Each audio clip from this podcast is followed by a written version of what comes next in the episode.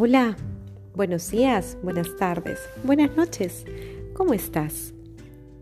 Para ser una persona resiliente es necesario insertar en tu vida la proactividad. ¿Y qué es ser proactivo? Pues es usar el presente para cambiar el futuro, para cambiar tu porvenir.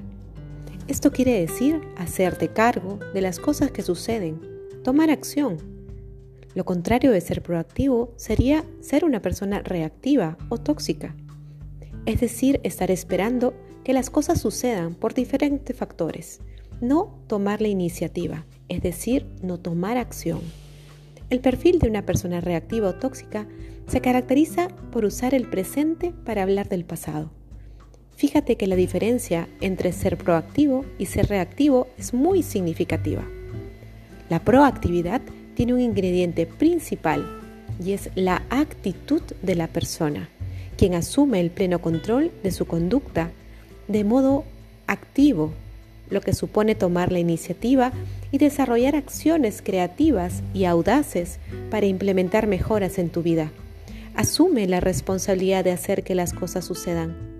Decide en cada momento qué queremos hacer y cómo lo vamos a hacer. No son las circunstancias que te pasan, es qué decides hacer con las circunstancias que te pasan.